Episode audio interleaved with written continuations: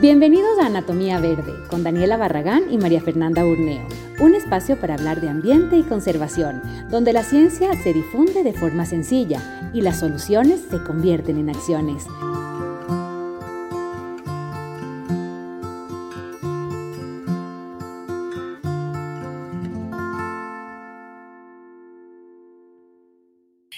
Hola, estamos en nuestro segundo programa del 2021 y y tenemos el gusto de estar con Eliezer. Ya lo voy a presentar, me voy a tomar mi tiempo, pero eh, hoy es un programa eh, bastante especial, es un tema que durante los últimos, diría yo, dos años, pero durante mucho tiempo, el tema de la Reserva Marina Galápagos y todo, las amenazas que existen alrededor. De eh, es un problema latente para la conservación en, en el Ecuador yo diría porque es, es importante en, varios factores, no solamente para Galápagos como tal, sino para todo eh, el Ecuador eh, en general, ¿no? Es una problemática que nos debe em, llegar a todos los ecuatorianos, ¿no? Eh, y entonces el día de hoy em, le invitamos a Eliezer, él es parte del esbocero de la iniciativa Más Galápagos, em, y le voy a dejar a la Dani que le presente. Sí, sabes qué qué interesante esta entrevista, te damos la cordial bienvenida. Eh, con la FER siempre tratamos de, mm, de, buscar este tipo de temas eh, para que la gente se entere un poquito de cosas que pasan. Yo creo que Galápagos está bajo constante amenaza debido a su valiosa, valioso ecosistema, obviamente, ¿no? Y el año pasado hicimos algunas entrevistas sobre, por ejemplo, la pesca ilegal, hemos hecho algunas cosas también con el plástico en Galápagos, con el Juan Pablo eh, ya me olvidé el nombre, el apellido. Em, entonces hemos hecho bastantes cosas y hoy eh, queríamos conversar contigo justamente sobre esta propuesta de ampliación de la zona de protección del mar que rodea Galápagos, ¿no? Estaba también mirando un poquito la página de ustedes eh, de Más Galápagos y, bueno, realmente hacen una, una función bastante interesante en todo, ¿no? Eh, es un grupo eh, que realmente ama Galápagos y que está haciendo todo en el cuestión de la pesca, en cuestión del plástico, en, en nuevas iniciativas. Entonces, quiero darte la cordial bienvenida. Gracias por estar con nosotros Eliezer en esta entrevista. Muchas gracias. Gracias por, la invitación y poder compartir con ustedes esta hora. Qué gustazo, Eliezer. Em, bueno, yo lo que decía es, me vuelvo a encontrar. Eh, yo tuve el gusto de que Eliezer sea mi jefe durante algunos años. Así que qué gusto volverte a ver eh, y tenerte ahora aquí en el programa eh, hablando sobre esto, ¿no? Y, y, hagamos entonces una, una primera como recapitulación eh, para entender el problema, Eliezer. ¿Qué es lo que está sucediendo en Galápagos? ¿Por qué hay esta necesidad de hacer una extensión de, eh, de, la, de la, protección, ¿no? ¿Y, uh, ¿y qué, qué, ha llevado a que exista esta propuesta de parte de ustedes como Más Galápagos? Gracias, gracias, Fernanda. Eh, efectivamente, la Reserva Marina de Galápagos fue creada en 1998 mediante ley y eh, con 40 millas náuticas a partir de la línea base, es decir, 138 mil kilómetros cuadrados. En su momento fue la segunda reserva marina más grande del mundo. Eh, hoy es la número 33. hay muchas otras eh, reservas que se han implementado, la de Revillagigedo en México, la de Juan Fernández en Chile, la de Rapanui también en Chile, en Hawái, etcétera, que tienen mucho mayor tamaño. Eh, la, reserva, una evaluación establece que la, actual Reserva Marina de Galápagos ha cumplido muy bien su función de proteger sobre todo las especies eh, costeras, eh, las especies que estaban como muy, muy, digamos, pegadas a la costa y también cumplió relativamente bien su función, conservando eh, los pelágicos grandes eh, como atunes, como eh, picudo, como otras especies. Pero, ¿qué es lo que pasó con el tema de, esta reserva marina?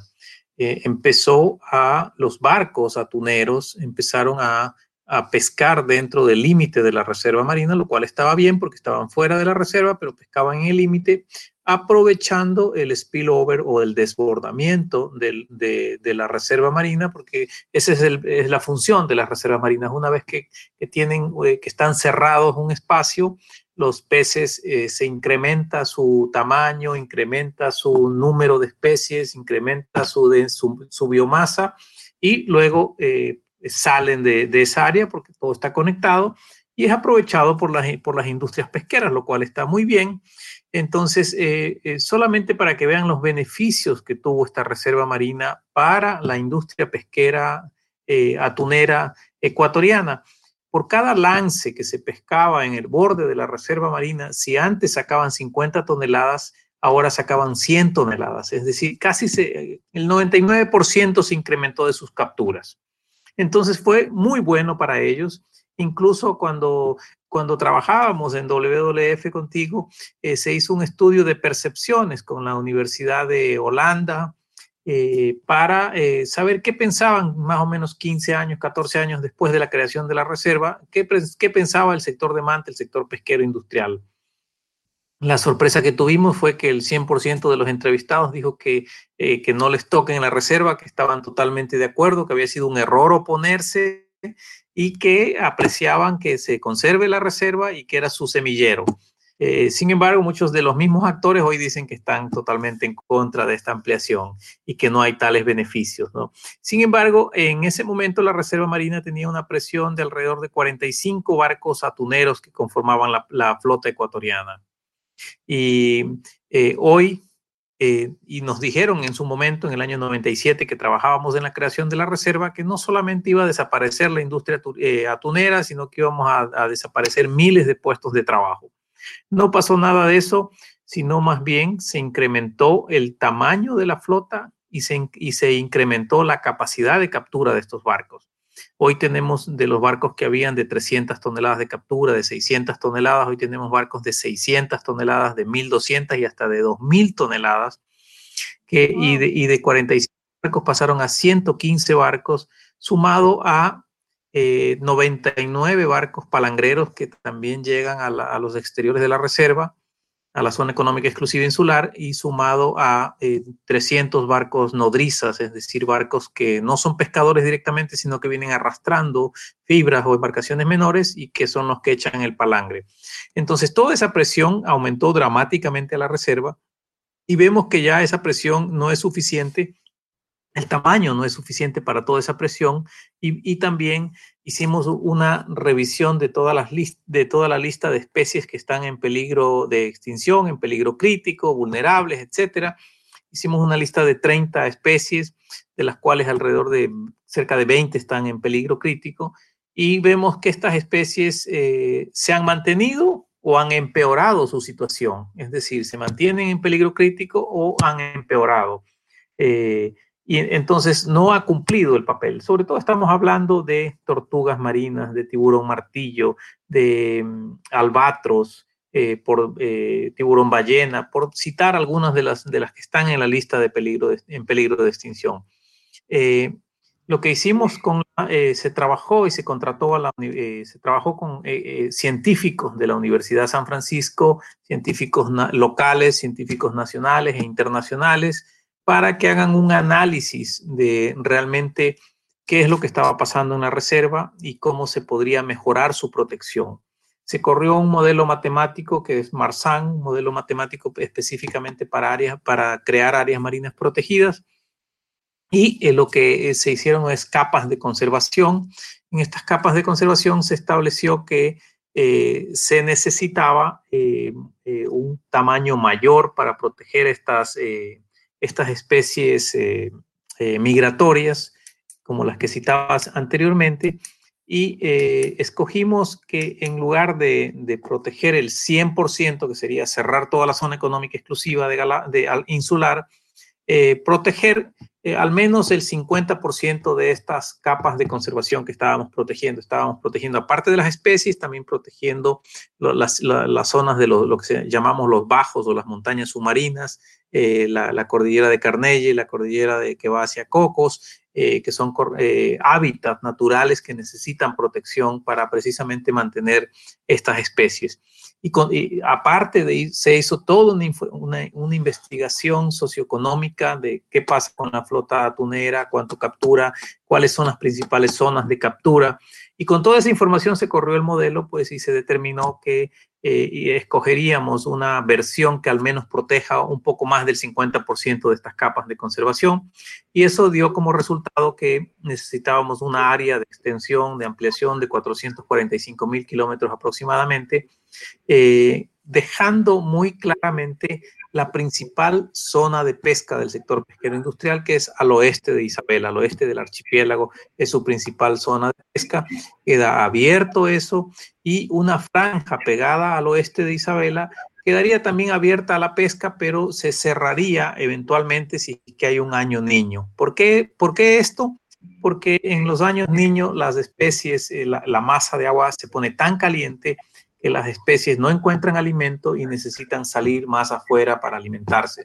Entonces, por eso cerra, eh, dejábamos que se cerraría eventualmente solo en, los años niños. Eh, ¿qué está, ¿Cuál es el área de pesca aparte de la zona oeste del archipiélago del sector industrial? Ellos pescan en 20 millones de kilómetros cuadrados en aguas internacionales. Mira, eso te iba a preguntar justo. Porque yo tengo una pregunta, porque la, la gente cree que eh, la propuesta es una reacción directa a eh, toda la problemática con los barcos chinos.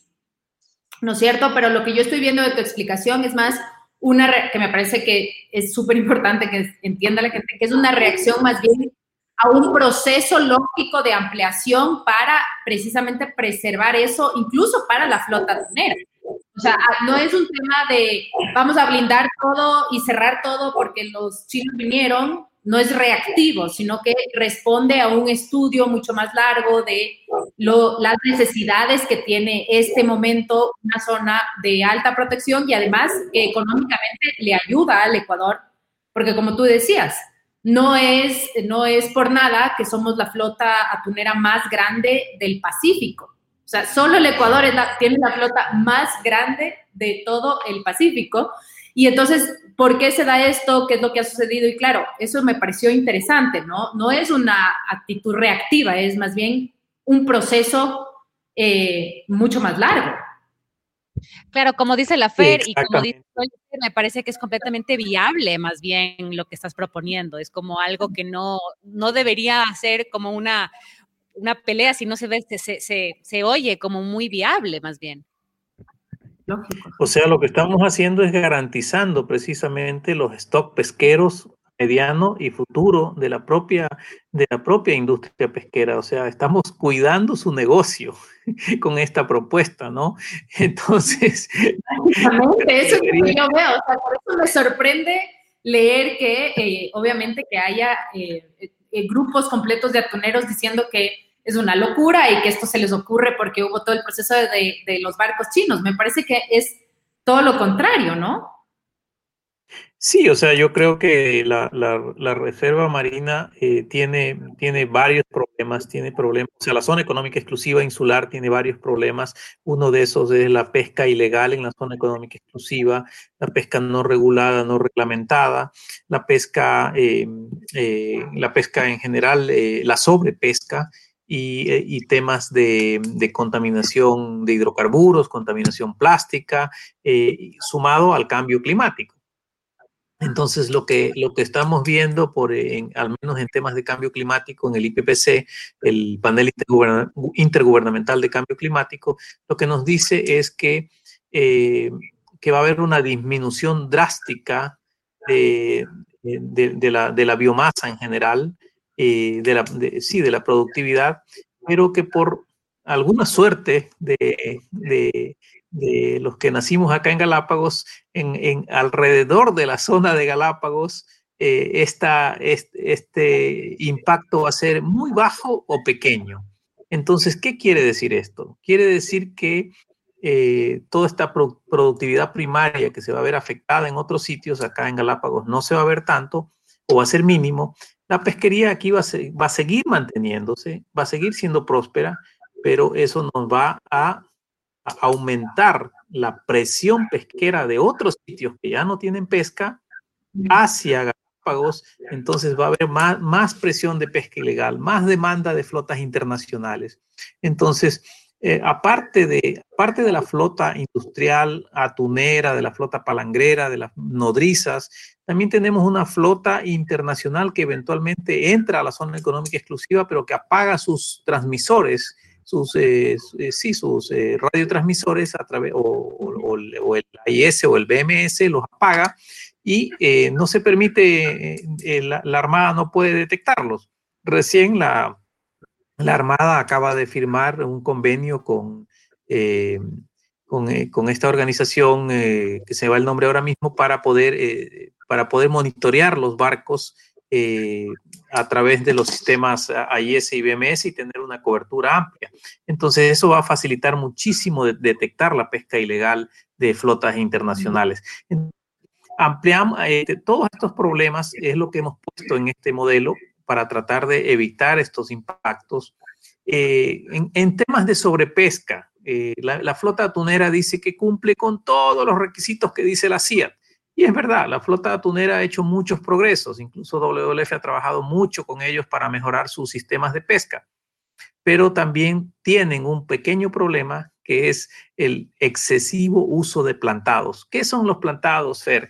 Y tal vez tú los, los conoces. Son unos, dispositivos, de 1.5 por 1.5, una estructura de madera, de, puede ser de caña, de la cual cuelga una red que puede ser hasta de 40 metros, eh, amarrado a una radioboya, que esta radioboya le va indicando dónde se encuentra, cuál es la biomasa que se encuentra abajo, cuál es la temperatura del agua, le da una cantidad de información y todo se transmite al, al barco. Entonces, estos barcos grandes eh, usan, eh, y, estos dispositivos, la propiedad de estos dispositivos es agregar pesca, agregar peces. Los atunes tienden a asociarse a objetos flotantes, es su característica.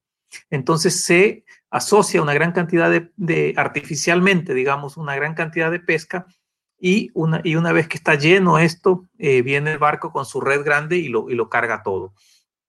¿Qué es lo que pasa? Que la mayor cantidad, una buena parte de esa pesca son especies inmaduras son especies que, no, se encuentran en estado comercial, muchas son desechadas, o sea, hay, un, hay, un, hay, una, digamos, un desperdicio tremendo que se hace. Y, eh, y este, esta técnica de pesca que trajeron los españoles es, eh, se ha popularizado en los barcos atuneros y hoy cada barco, o sea, los barcos grandes, hablamos de 1.200, de, de, de 2.000 toneladas, te botan hasta 500 plantados. Yo me imaginaba que lanzaban uno o dos por cada barco. claro, yo también. te siembran todo el Pacífico, te siembran de plantado. Claro. Eh, están sacando toda la pesca. Y lo, más crítico es que tienen estudiadas las corrientes y, lo, y, te, los botan al sur del archipiélago, al sureste del archipiélago, eh, pegado a la reserva marina. Entonces estos plantados navegan eh, ah, por las corrientes hacia el interior de la reserva. Cargan en la reserva, salen de la reserva y son capturados por los barcos. Entonces, una pesca legal totalmente ilegal.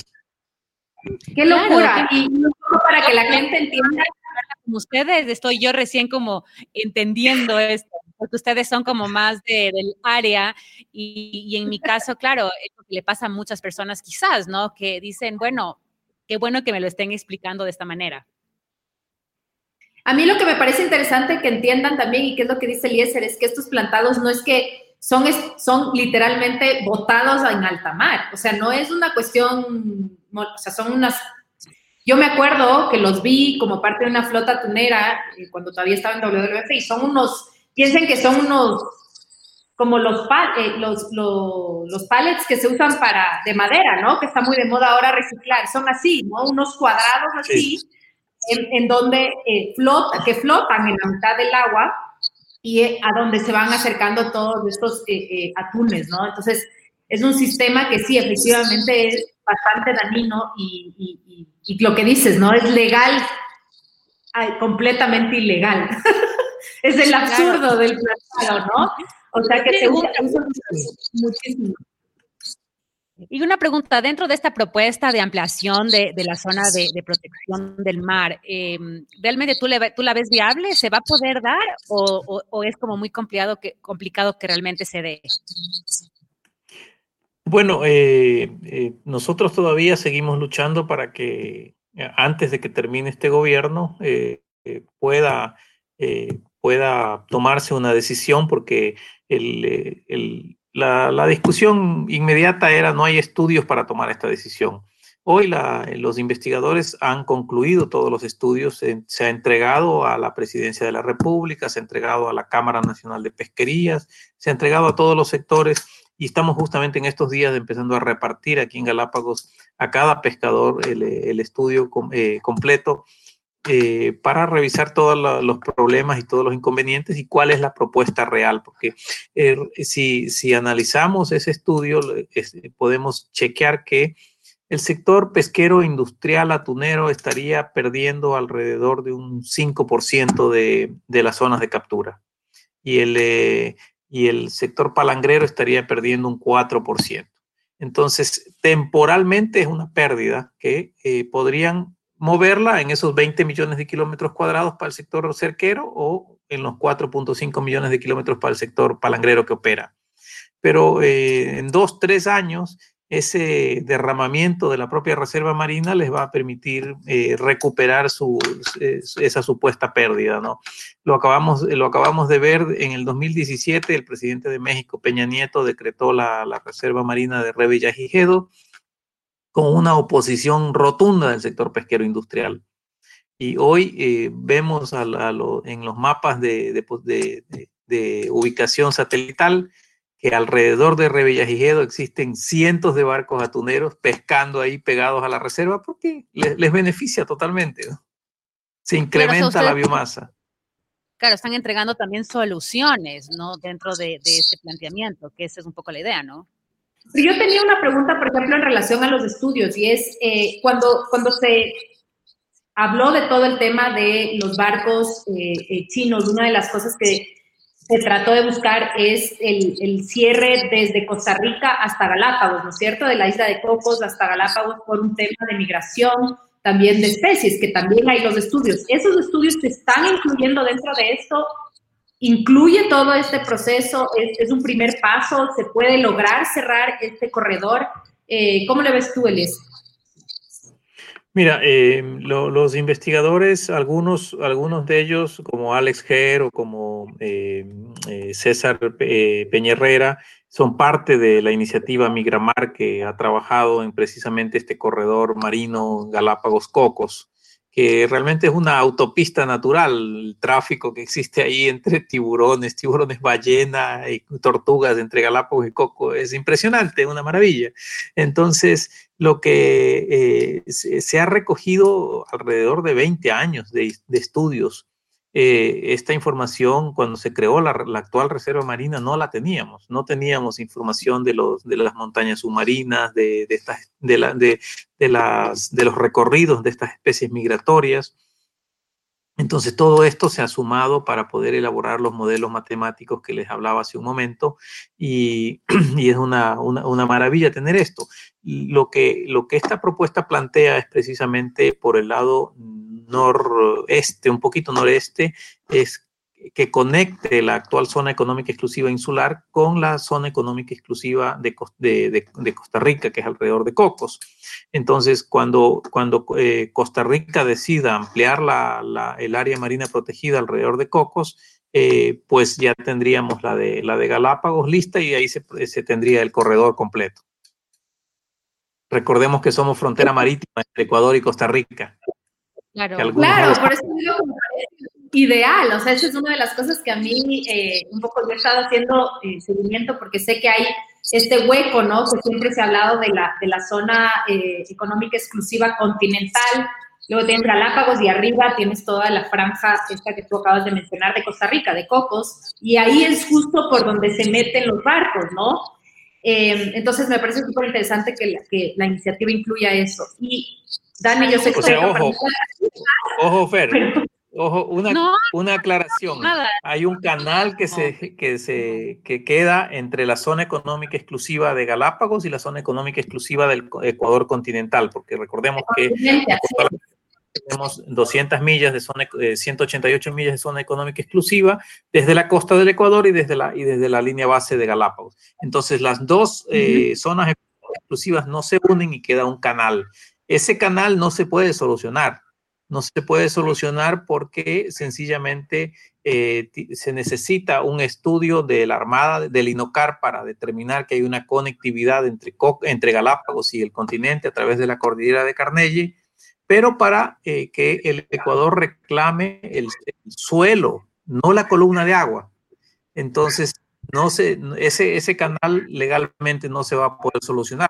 Lo que estoy hablando es la, la conexión de mar territorial entre Cocos y Galápagos, que sí la podemos eh, unir, ¿no? Pues, que es arriba, ¿no es cierto? Es por aquí, por esta franja de aquí, digamos. Sí. Estoy tratando de cuadrar, pero es la franja de acá en el, tope, ya. ¿Y por qué? Eh, ahí yo te quería, yo, yo, yo, sigo con las preguntas, pero ahí yo tengo una pregunta, ¿por qué no pueden hacer esto? Pues, yo entiendo que Miramar tiene ya estudios de la conectividad incluso de tiburones ballena entre Galápagos eh, y Ecuador y manta gigante, ¿no es cierto? Es decir, sí hay una conectividad ahí de especies migratorias.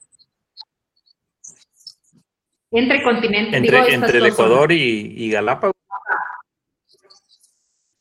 Eh, sí, sí, pero eh, o sea, lo, que hay que trabajar es en, áreas marinas protegidas más grandes en la costa del Ecuador y, eso ayudaría muchísimo para, para, mejorar esa, proteger esas especies migratorias. Ya te entiendo. Y ya, y esta es la última pregunta ahora sí, porque esto es en relación a los atuneros. Cuando eh, se trabajó, yo todavía estaba dentro de WWF, se trabajó el tema de las, de las precisamente las, las zonas de protección en la parte continental, eh, se hablaba mucho de entender que eso no significa que es un bloqueo total de pesca. Y a mí me gustaría un poco que expliques eso, es decir, estos niveles de protección que existe en las reservas y en las propuestas como para que eh, entienda el sector, no solo atunero, sino el sector pesquero, eh, que no es que se va a restringir por completo, o si es la idea en un principio la restricción completa. ¿Cómo funciona esos niveles de protección para la propuesta de Más Galápagos? Bueno, básicamente lo que nosotros estamos proponiendo al gobierno es estos 445 mil kilómetros alrededor de la actual reserva marina, que se crearía como una nueva área marina protegida eh, para protección de, de, especies pelágicos y migratorios.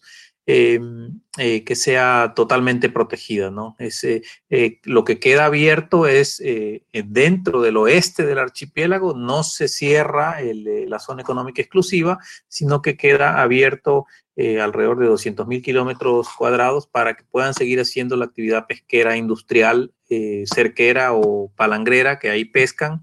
y también en, la, en la zona este del archipiélago queda un espacio abierto para que puedan seguir haciendo pesca. Pero en esta otra, en esta otra zona, eh, lo que hemos propuesto es que todavía que, se mantenga así sin pesca, pero obviamente es una propuesta, no está escrita en piedra y eso puede ser objeto de negociaciones. El sector pesquero artesanal de Galápagos puede decir, a mí me interesa pescar en ciertos bajos, con cierta tecnología, y, y entonces eso, eso está abierto todavía. Claro, y también, por ejemplo, esta propuesta de la ampliación está más enfocada como para la conservación y obviamente, como nos has dicho, eh, bueno, en el tema pesquero, pero ¿tiene alguna influencia o tiene algo con el tema turístico?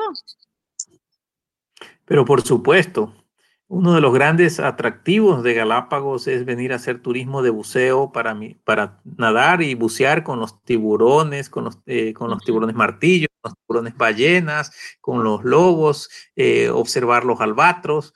Y, precisamente eh, esta propuesta apunta a proteger estas especies. Entonces, hoy mismo estamos viendo que cada vez se reporta menos tiburones martillo y, creo que son uno de los más afectados los tiburones martillos por la, por la sobrepesca y la pesca ilegal.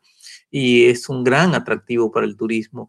Entonces, mejorar esta, esta especie va a repercutir directamente también sobre el sector turístico que va a salir beneficiado. Claro, eso es importante también, ¿no? Porque claro, eh, bueno, para mí lo más importante sería la conservación después del turismo y luego la pesca. Pero, pero sí, ¿no? Es importante también que la gente entienda un poquito em, que esta ampliación es un beneficio para todos.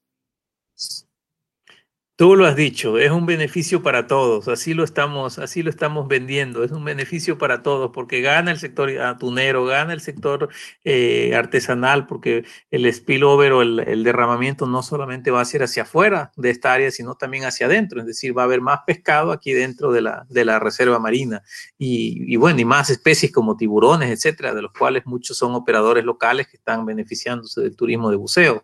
Entonces creo que creo que salimos salimos ganando y a la conservación, obviamente.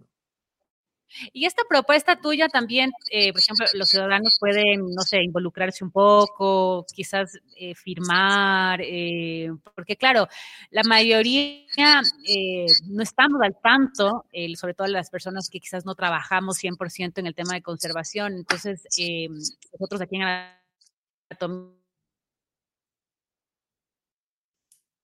a ver, entonces, ¿cómo cree que, podría participar quizás la ciudadanía? Sí, bueno, hay, hay, eh, hay una, una, campaña que, que, lo lleva a cabo Sea Legacy, en la que están eh, eh, adjuntando apoyo online, digamos así, pero también estamos viendo que, que ante el gobierno, como que esos solamente esos nombres o esas campañas, eh, cuando fuimos a entregar la información llevamos 34 mil eh, eh, personas que habían firmado online esta petición y cuando entregamos nos dijeron, pero no hay la firma, entonces no sirve. Entonces, entonces, eh, vamos a elaborar un formulario para que eh, en la página web nuestra la, bajen, los ciudadanos la firmen y nos envíen por correo para ir acumulando las firmas eh, físicas y poder entregarlas y ojalá reunir unas 100 mil firmas. Y ahí, por ejemplo, Eliezer, esa, esa pregunta me parece interesante, justo lo que acabas de decir de las firmas, ¿no? Cuidado que también con firmas tampoco aparecieron, ¿no? Acuérdate del tema de Yasuní. Por ahí desaparecieron unas cuantas. Pero eh, yo también quisiera que nos expliques cómo más mm, se puede involucrar la gente. Para mí, una de las cosas más importantes ha sido que en momento, solo actuamos del momento que vemos obviamente estas embarcaciones chinas ahí, ¿no? Pero hay mucho más. Yo creo que ahora son los momentos en los que debemos hacer viral, como dicen por ahí, eh, este tipo de propuestas. Entonces, ¿cómo más podemos involucrarnos, cómo más podemos empujar, quizás alguna campaña en Twitter, que yo sé que por ahí los políticos no les gusta que les critiquen, entonces es un método de presión interesante. Em, cuéntanos qué más está haciendo más Galápagos para ver cómo la gente desde continente puede también unirse y presionar. Bueno, yo, yo creo que pueden ayudarnos muchísimo la ciudadanía y pueden hacer, ejercer una, una presión muy, muy fuerte a través de las redes sociales, ¿no? Estamos en Facebook, estamos en Instagram, estamos en, eh, en, eh, en, Twitter y si nos pueden ayudar retuiteando toda esta, esta información que sale como más Galápagos, entonces voy y, poner like o, hacer comentarios va a, ayudar muchísimo porque necesitamos más apoyo, necesitamos más difusión, necesitamos que el Ecuador, que la juventud del Ecuador conozca, que se enteren de los reales problemas que tenemos, de los eh, problemas potenciales que, que, se tiene sobre la reserva. Ah, dicen ya la Galápagos está protegido, tiene el 97% de la zona terrestre protegida, las 40 millas protegidas, pero no es así.